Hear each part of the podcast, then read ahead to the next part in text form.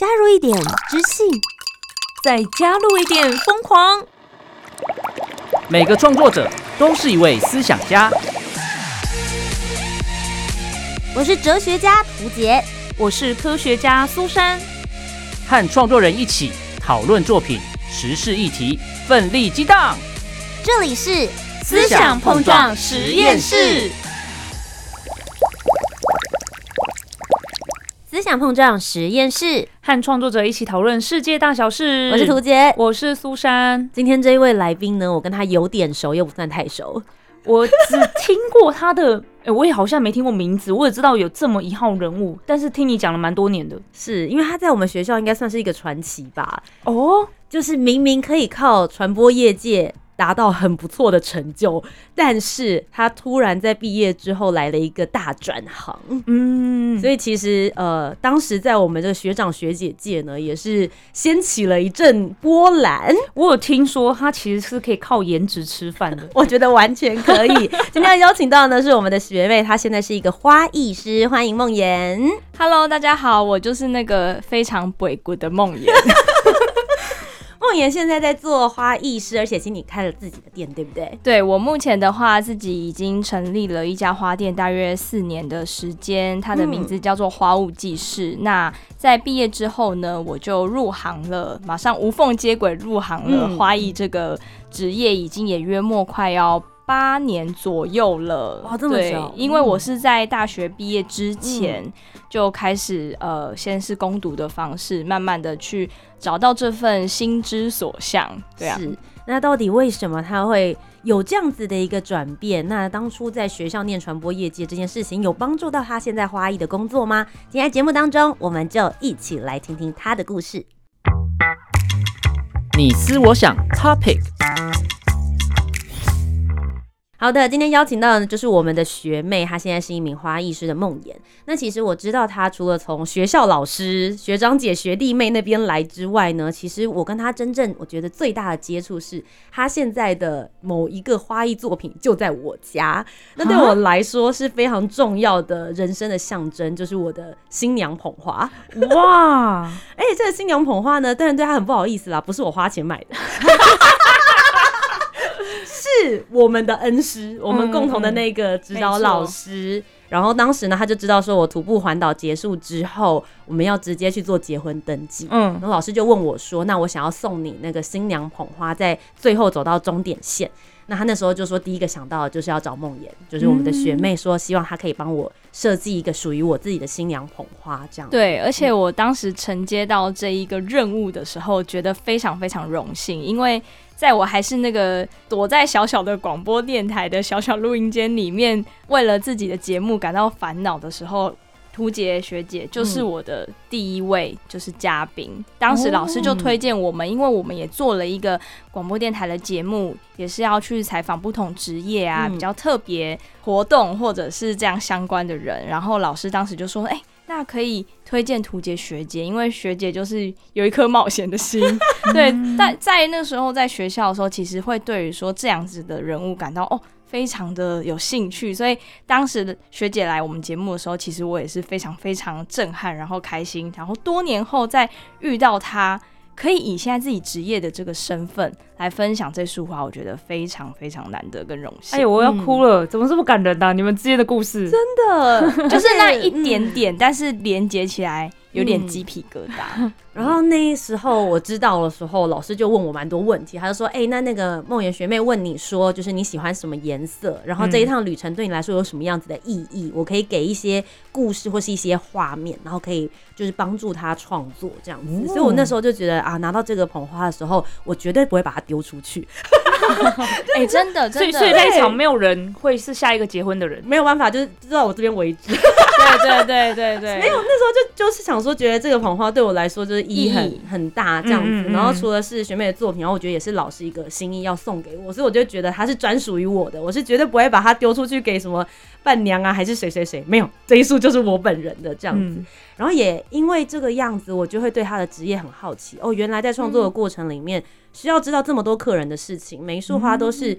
克制化的，因为大家都会想说是不是花店就是抓一抓，然后包一包就好了。嗯但事实上，因为它现在也还在我们家，它不是鲜花的模式，它是一种永生花的方式，所以我才想说，今天来到节目当中呢，就跟大家一起好好聊一聊，你为什么喜欢花艺，同时在创作的过程当中，你是用什么样子的灵感，然后来去做这些设计的。今天我们就一起来听听。你怎么想呢？Let's battle！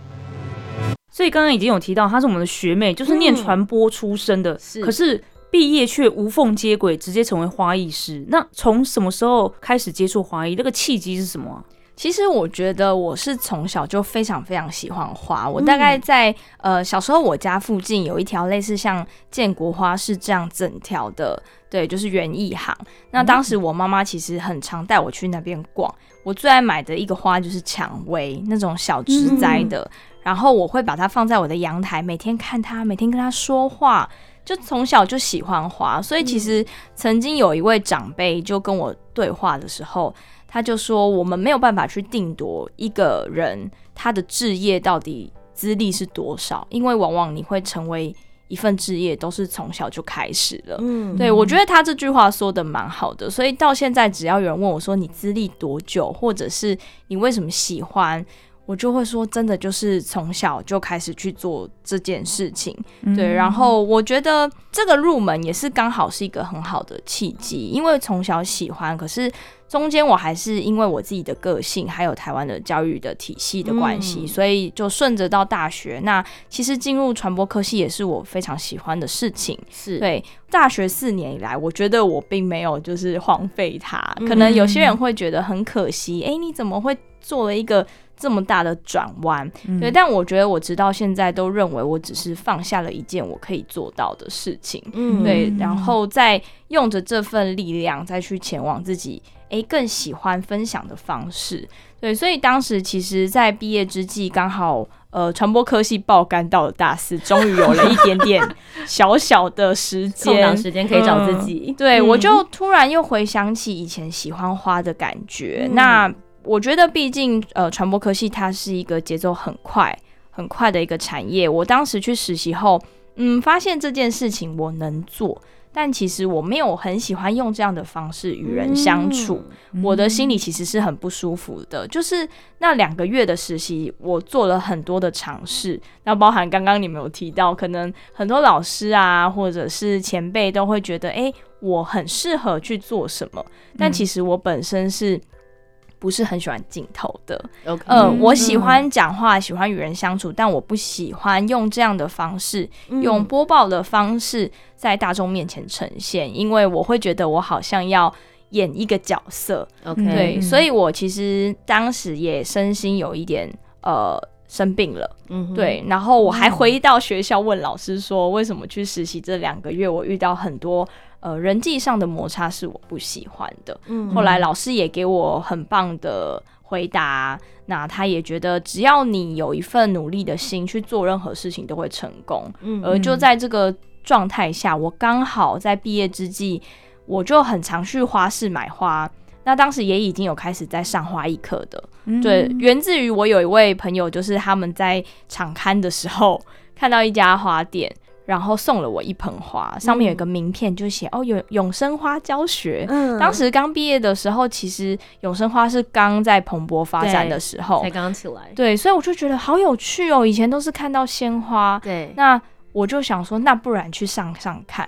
对，然后后来呢，找到另外一家花店开始上课之后，我就常常在花市逛街的时候遇到，就是那种电梯门一打开，非常戏剧化的遇到了当时呃去上课的老板。嗯，对，那老板后来就主动问我说：“你要不要来打工？”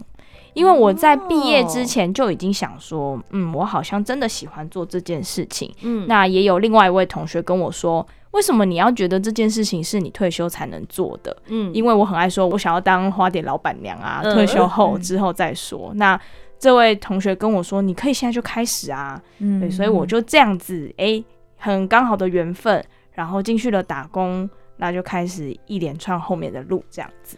哇，其实我觉得就是一连串的巧合机缘，就包含你刚刚说的，刚好有人送了你花，花上面有名片，然后你去上了课，对又刚好遇到，而且真的有这么多刚好的。就是你你想做这件事情，后来我常常会跟别人说，虽然我觉得讲我的经历很像玄学，但我以前也会觉得那句话就是什么。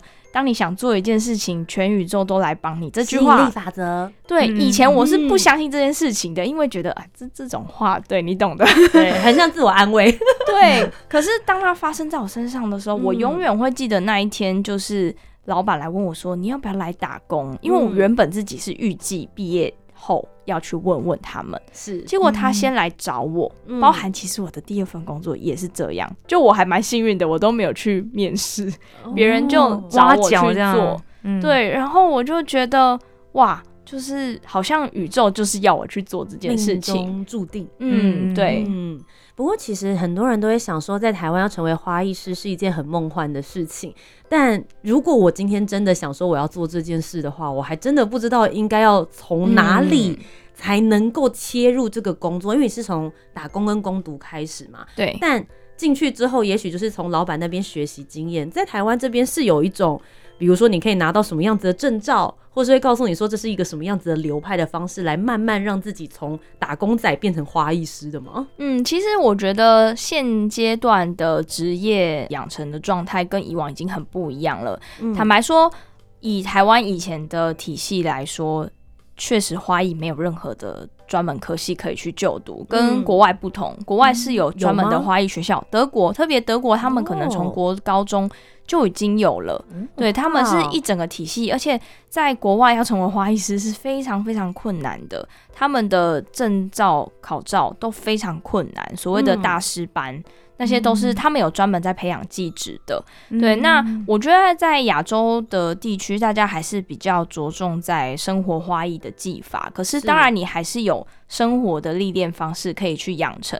那在台湾的话，可能会有一部分的人觉得，那我读园艺系算吗？嗯我曾经遇过一个园艺系的呃我的学生，他就跟我说，他来上课才知道原来有这么多的植物跟花草，因因为台湾的园艺系还是以经济作物的取向。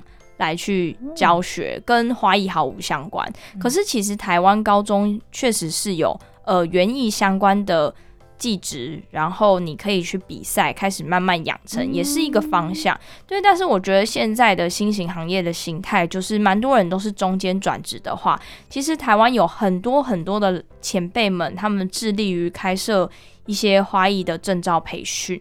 对，蛮多的。那这个培训更深，可以把你带到国外去考试，对，像一个证照这样子。对，然后你也可以让身边的可能呃来买花的人或来向你学习的人，你会有一个所谓的文凭的概念。嗯对，但是我个人是觉得，嗯，这件事情的开始。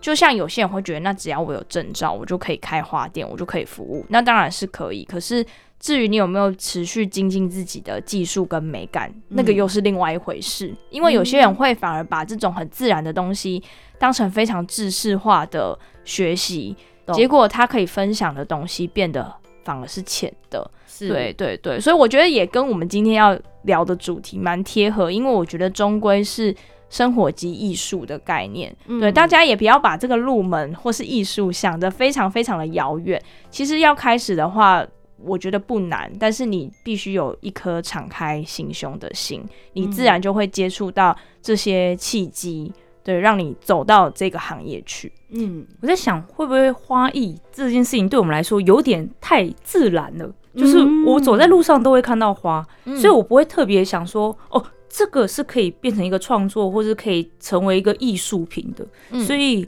梦妍你自己有接过什么样子的案例是？比较是像我们可以想象到的婚礼啊，或者什么活动布置等等之外，比较特别的，会让我觉得，哎、原来花艺可以做到这种程度。嗯，其实我觉得苏珊说的也很没错，就是我们平时这些花草植物都在我们生活中，所以我们可能没有想过说它的重要性。嗯那大部分人都会是在所谓很大的庆典的时候会去做这样子的连接。对，可是其实我觉得花是一个很好的嗯交际的媒介。对，像国与国之间也是，我近期就是有接到一个活动，也是我朋友介绍的，是刚好荷兰国王节，那他们在台湾呢，就是。台湾的荷兰办事处有办了一个一连串的荷兰国王节的活动，那正值就是前段时间啦，四月三四月是那个荷兰的郁金香花季，对。对，所以我们那一整场就以郁金香为。主轴去做了很多的创作，包含其中一个桌花的创作，我们就想到那个荷兰国王节是跟运河的有关，对，有连接，我们就把我们的呃花瓶用透明的花器，然后装载的水，然后用有一种比较独特的花材叫木贼，它很轻，它可以做成一个架构。把它凹一凹，像一个小船这样，然后让郁金香就是承载在上面。对我觉得这些都是很特别的巧思。然后这一场活动也会让我去感觉到，哎，自己有走出就是除了一般人认知的，呃，可能婚礼的布置啊，商业行为的布置，它更像是一种，嗯，我觉得已经有点像外交的感觉。对，因为我其实在一旁创作我自己的东西的时候，那。他们荷兰那边也有邀请荷兰的花艺大师来把他们荷兰经典的一些画作，对，用花的方式重新复制呈现。那我也去欣赏他的作品。那当然我还只是一个小小的花艺师，可是这位就是荷兰老师，他也诶会来看一下你在干嘛，或是说整场不管你是懂花还是不懂花的人，都会因为花而感觉到说，嗯。整个宴会有一个新的连接，嗯，对，因为我们在准备的时候就会有很多人来人往的人，那他们就会看一下说，哎，你在做什么？哇，这是什么花？嗯，那我觉得这就是有花布置的时候一个非常非常棒。串联起人跟人相处的一个媒介，其实就是有这个花在现场的时候，不论它呈现的方式是什么，你会很快能够开启一个新的话题。嗯，然后像梦妍刚刚其实就有提到荷兰的国王节，因为我自己本人有在国王节的时间的时候去到荷兰过，所以他刚刚讲的那个运河的状态，然后郁金香花季，以及因为他们的国王节大部分都是全部用橘色的，因为那是代表皇家的颜色。对，所以他刚刚在讲的时候，我一面就有那个画面。出现，所以我就可以认同他刚刚说的事情，是他在做花艺设计的同时，也是在展现文化的一种面向。对，就是不同的国家，你去看，不论是在台湾、在日本，或者在德国，甚至刚刚讲到在荷兰，它其实是要融合很多这些他对于当地的那些细节的观察。我也会去想到说，像我拿到我的捧花的时候，你也会问很多有关于你在创作这件事情，像。这个国王节活动也是克制化，所以像你一般接到了一个案子之后，嗯，你会问对方一些什么样子的问题，然后对他做克制化的创作。呃，其实我觉得做华裔啊，有一点像某一种帮人家算命的感觉。我自己觉得，对，因为我觉得。每一个东西的诞生，它都是跟那个人有很强烈的连结。我有问题，那我直接给你一个考题。你现在看着苏珊，因为你为我创作过了吗，你看着苏珊现在的感觉这样子。然后，如果说我现在在她生日的时候，我想要你设计一束我要送给她的花的话，你会问我些什么关于她的问题？我可能第一个一定会问说，她之于你而言是一个怎么样个性的人，或者是你会把她比喻做。呃，什么样的可能动植物之类的，这样很有趣的切题，因为我觉得这种感觉是最直接的，或是包含说，哎，苏珊喜欢什么颜色？在我还没有看到这个人，那有些人会直接给我照片，哦，真的？很像叫我看面相，真的是算命哎，对，还有包含我有客人自己送给自己生日花，他会他就说，你可不可以加我 IG？你自己看。我我像什么颜色？好累哦。对，他就说你不要跟我讲说你要做什么，反正你就加我的 IG，然后你自己逛完，我生日那天跟你拿花。那我觉得这种是想要从你身上找到一个惊喜感呢。对，因为会很，因为人都会很好奇，说我认为我自己是这个样子，但别人看我会是什么状态？然后我们心里的感觉都会觉得，也许花艺师的切入角度，或者是你们的观察会在。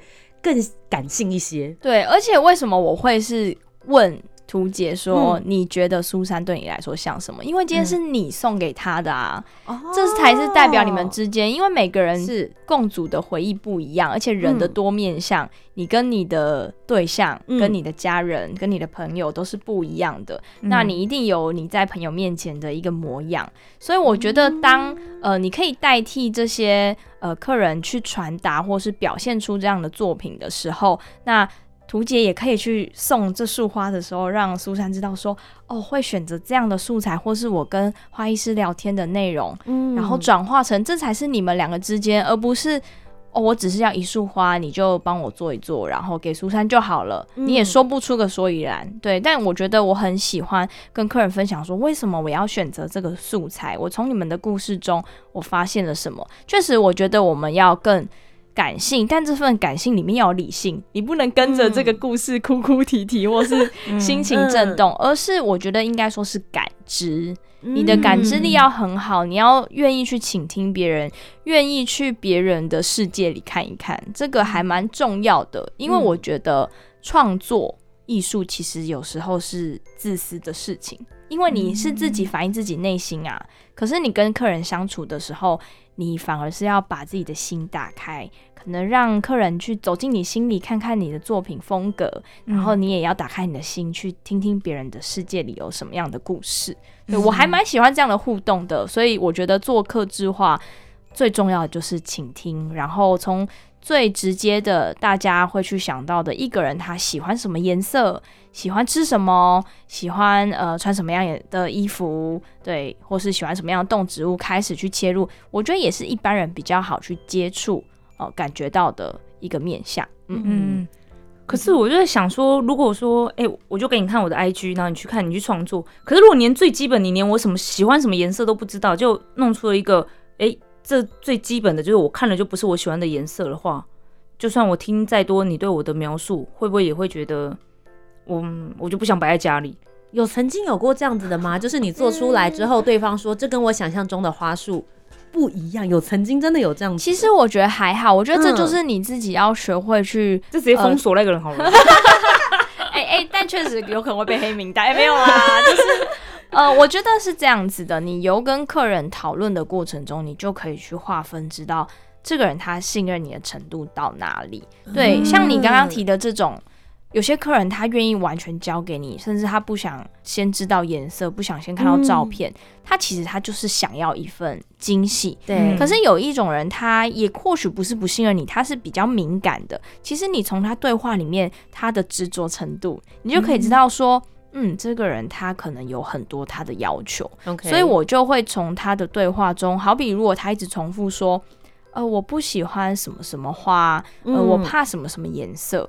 其实他们会会说出来，就是嗯我们自己也要去引导。我就会去问说，那你有没有不喜欢的，或者是说你有没有比较想要表呈现的？当然，我会以比较正面的问法，我不会直接说你不喜欢什么，因为我觉得这个好像会让对话就是整个拉掉那个走偏，因为嗯人一旦被开启那种喜好分明的东西的时候，可能有时候。我觉得就会陷入情绪，真的会对，但是我就可能会很直接先去了解客人喜欢的东西。那我觉得你从他喜欢的取向，例如说我就是一定要玫瑰，嗯哦，那我觉得那一定要这束花里就有玫瑰，因因为这就是你所喜欢的。嗯对，所以我会从这个判断，就像我常常会说，有两种客人，一种客人他会把照片传给你，例如说示意照，把他所有喜欢的花圈起来，跟你说我喜欢这些颜色，喜欢这些花。但是有一种客人他会画叉，他会哦擦擦掉他不喜欢的的东西。嗯。对，其实我觉得感受不一样哦，因为呃，如果说都会画叉叉的人，就会让你觉得说，嗯，那我要谨慎一点。雷很多，嗯嗯嗯，对，就是因为他所看到的东西都会先去看一个他他不喜欢，比较没那么感兴趣的啊，但有一种人他是喜欢哦，我喜欢的，我很愿意去表达。嗯对，嗯那他嗯就是他的世界里，就是你只要给到他喜欢的东西一点点，他就很知足的感觉。对嗯我觉得我从刚刚就是梦妍跟我们分享的过程当中，完全有感受到他说他觉得设计花艺是算命这件事、哎、真的 有吧？他刚刚还嗯在分割不同的人格。所以其实我如果现在这样一路听下来，我发现你的工作除了创作之外，你非常需要大量的沟通。非常非常，而且特别是我还我就自己找茬，因为 因为我的花店其实跟一般的花店不太一样，嗯。是因为我都是克制，就是你有需求我才去买花进花创作。嗯，因为我觉得我待过非常商业的花店，嗯我知道那样的操作，可是我发觉那样会失去我创作的本心。嗯对，当然没有不不好，就是我觉得每一个行业都有它呃经营的方式跟可能赚钱的手法。嗯可是当然比较传统的方式就是啊，公版打一打，你就上网点一点呐、然后就就出出去，一直出去这样子，这样也是一种，而且它的所谓翻桌率很快。对，可是像我的，就是我一定是跟客人花很多的时间成本去讨论。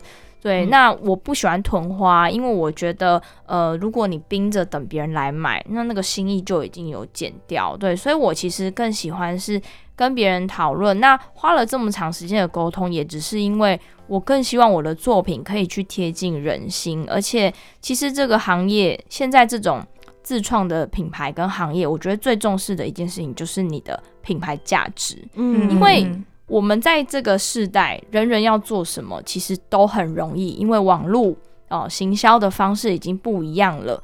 对，那你要开始很容易，可是你要长远很难的时候，你要怎么样跟你的客人？呃，有了故事，有了连结感，这个粘着度是需要你用真心去跟别人交换的。嗯对，所以我觉得我做的事情比较不一样的是，我的品牌价值就是我愿意倾听，因为我遇过很多新娘，她们很可爱。通常新娘对于捧花一定是更加的，对，就是哦，这是我很重要的，所以我有所坚持，所以他们会有很多的焦虑或者是说期待。那我很常真的遇到好多新娘都会跟我说：“哇，梦妍，我觉得你是第一个可以回复我这么多，我光是看到你的文字我就很感动了。”嗯因为他可能洽谈了很多花店，都是丢给他一个连接，或是公版，或是可能没有办法回应他很多。可是当他们来找我的时候，我可以给他们很多的意见，不管最后他有没有跟我定，我无所谓啊。但我觉得我愿意花时间去倾听一个人的故事，人都是希望被接住的。嗯对，嗯所以我觉得这是我跟别人比较不一样的地方，所以我花了很多很多的时间在沟通，但这件事情也让我很有能量。嗯。嗯，对。今天邀请到了梦妍学妹来到我们的节目当中，我觉得对于花艺这一块，我们又多了一些不同的认知跟感知。包含嗯其实我觉得他对于在每一个他创作作品的过程当中，其实我觉得蛮感动的。你是嗯愿意走入对方的世界，走入对方的故事当中，去挖掘到他希望能够看到的那一个花束跟感觉，然后去成就他每一个人生非常重要的时刻。所以其实你现在有了这个新的花店，叫做花物记事，你自己也有在经营社群，对不对？对对对，其实我觉得现在这个时代，就是以呃社群媒体来去经营，跟大家说说话，是一件我觉得不要把它看得太太糟，因为有些人会很在意行销，很在意流量，嗯对，但我反而觉得越是在这样的时代下。社群平台它是一个非常好的媒介，当你用一份比较真的心去看待它，好好的使用它，其实我觉得也可以让这个所谓科技冷漠，就是嗯打破这个樊篱，因为我们分享的东西其实就是自然。嗯对我也是嗯用取之自然创作。对，那我用我很漂亮的作品来去跟呃客人对话，我觉得也是一个很棒的分享。那我自己大部分时候也都是还蛮常用社群去经营的。嗯而且我觉得我有传播科系的背景，其嗯实这是一个非常非常好的连接。我到现在都觉得，我好像反而更好好使用传播的能力，在这件事情上面，无论是拍照或者是文字上面的阐述都好。对我觉得，特别是传播人的性质，像刚刚讲到的倾听，嗯好，你说话感受别人是不是可以很快切入重点？对我觉得这件事情都是因为过往的这一切促成的。嗯，今天非常谢谢花艺师梦妍来到我们的节目当中，也希望让各位听众朋友们更了解了这个艺术的职业。那以上呢就是我们今天的节目思想碰撞实验室，和创作者一起讨论世界大小事。我是涂杰，我是苏珊，那我们就下周节目再见，拜拜。拜拜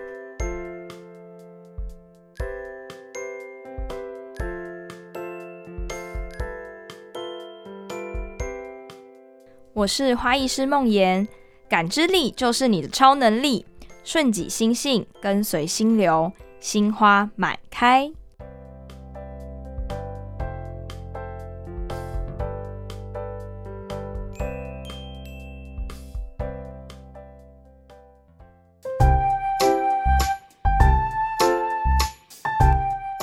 听完今天的讨论，如果你有更多不同面向的想法，也欢迎可以来留言告诉我们哦。Facebook、Instagram 以及 YouTube 频道搜寻“图杰”就可以找到我。那如果你搜寻苏珊 Love Music，就可以找到苏珊啦。记得帮我们留下五星的好评，订阅节目。在 Apple Podcast、Spotify、Sound 都可以听得到哦。我们下周见，拜拜